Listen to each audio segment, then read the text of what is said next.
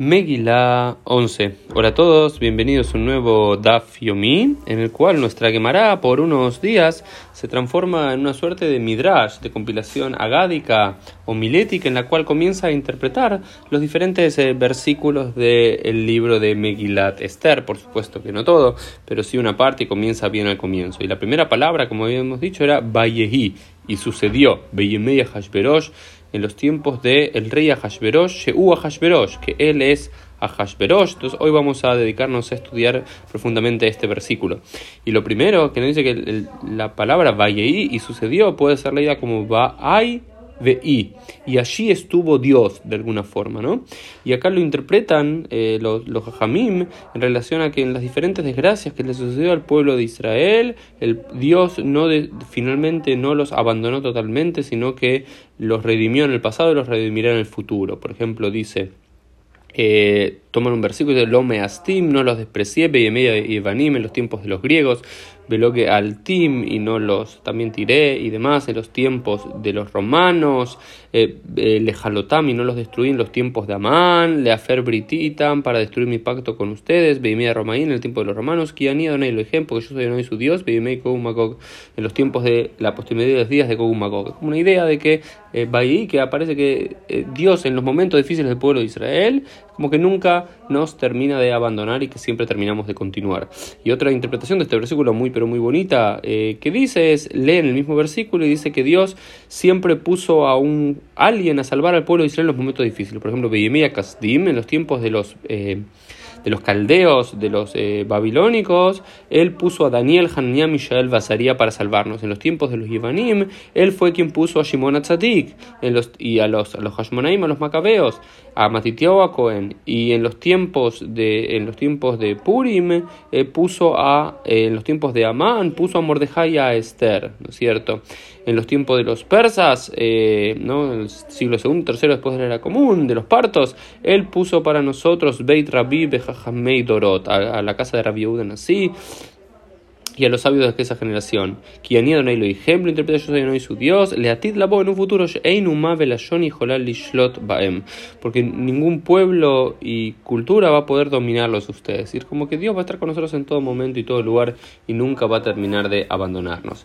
Y luego analiza quién fue a Hashverosh y teniendo en cuenta que eh, hacen un juego de palabras con la palabra Hashverosh, dicen Shel Rosh, es el hermano de la cabeza. Entonces se dice quién era la cabeza, Nebuchadnezzar Nabucodonosor, aquel que en el año 586 terminó de destruir el templo de Jerusalén. Se dice que Hashverosh, según la Gemara, esto no es histórico, según la Gemara, era el hermano de eh, Nabucodonosor un poco menor, ¿no es cierto?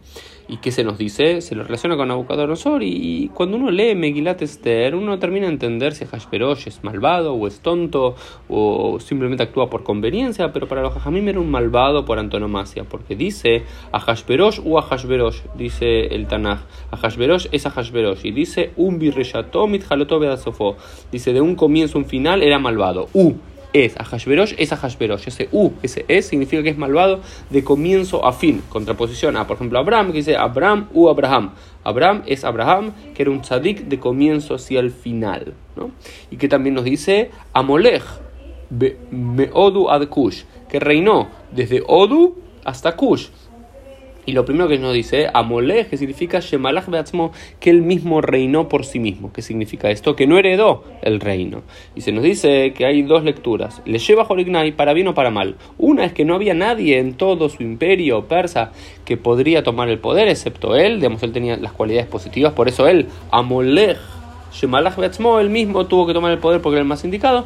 Y otros nos dicen que no, que era el menos indicado de todos, pero compró el poder eh, con, eh, con dinero simplemente y por eso reinó, no porque tenía las facultades. Después Meodu Kush, que reinó desde Odo hasta Kush, algunos que dicen que era ocupaba todo el mundo, otros dicen que no, que en realidad eran dos lugares que estaban muy cerca el uno del otro, que no hay que no hay que exagerar lo potente que era, y después se nos dice que también reinó sobre 127 provincias, y nos dice que al principio sobre 7, luego sobre 20 y luego finalmente sobre otras eh, seis eh, provincias más. Luego la Gemara pasa a hablar de diferentes reyes que supuestamente gobernaron todo el mundo, por lo menos todo el mundo desde la perspectiva bíblica barra rabínica. Ahab, Ahashverosh y Nebuchadnezzar, era como que los consideran que estos tres reyes, eh, malvados todos, por, supuesto, gobernaron todo el mundo, por algunos versículos bíblicos que se puede llegar a entender de eso.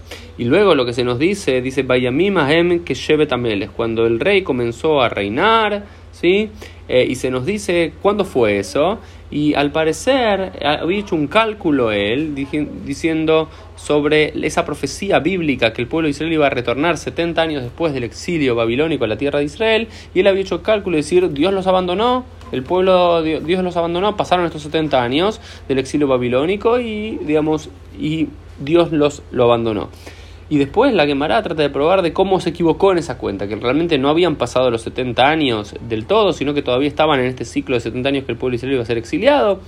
Entonces, que por eso se equivocó. Entonces, como él creyó que ya habían pasado los 70 años y que Dios no los iba a hacer regresar al pueblo judío del templo a, a Jerusalén, ¿qué hizo? Él sacó todos, ¿sí?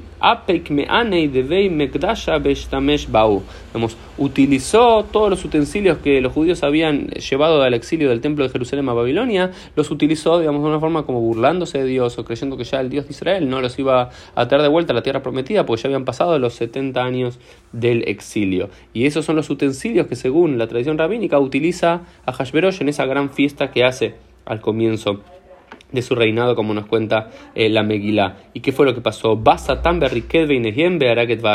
Y vino Satán y bailó entre ellos en el medio de la fiesta y mató a Bashti. Según la tradición rabínica, así es lo que le pasa a Bashti. Bashti muere porque Ahashverosh, su esposo, utiliza eh, los utensilios del templo de Jerusalén.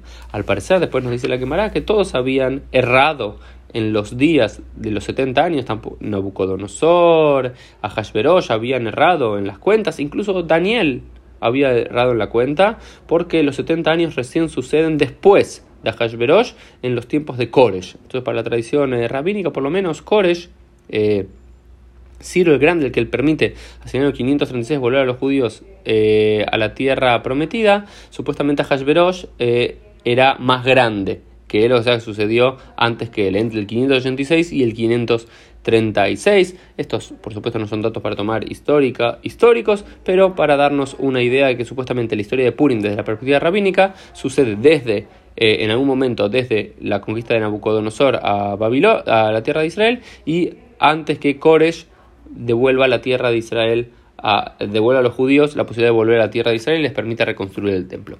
Esto fue un poquito el Dafiomi del día. Nos vemos Dios mediante en el día de mañana.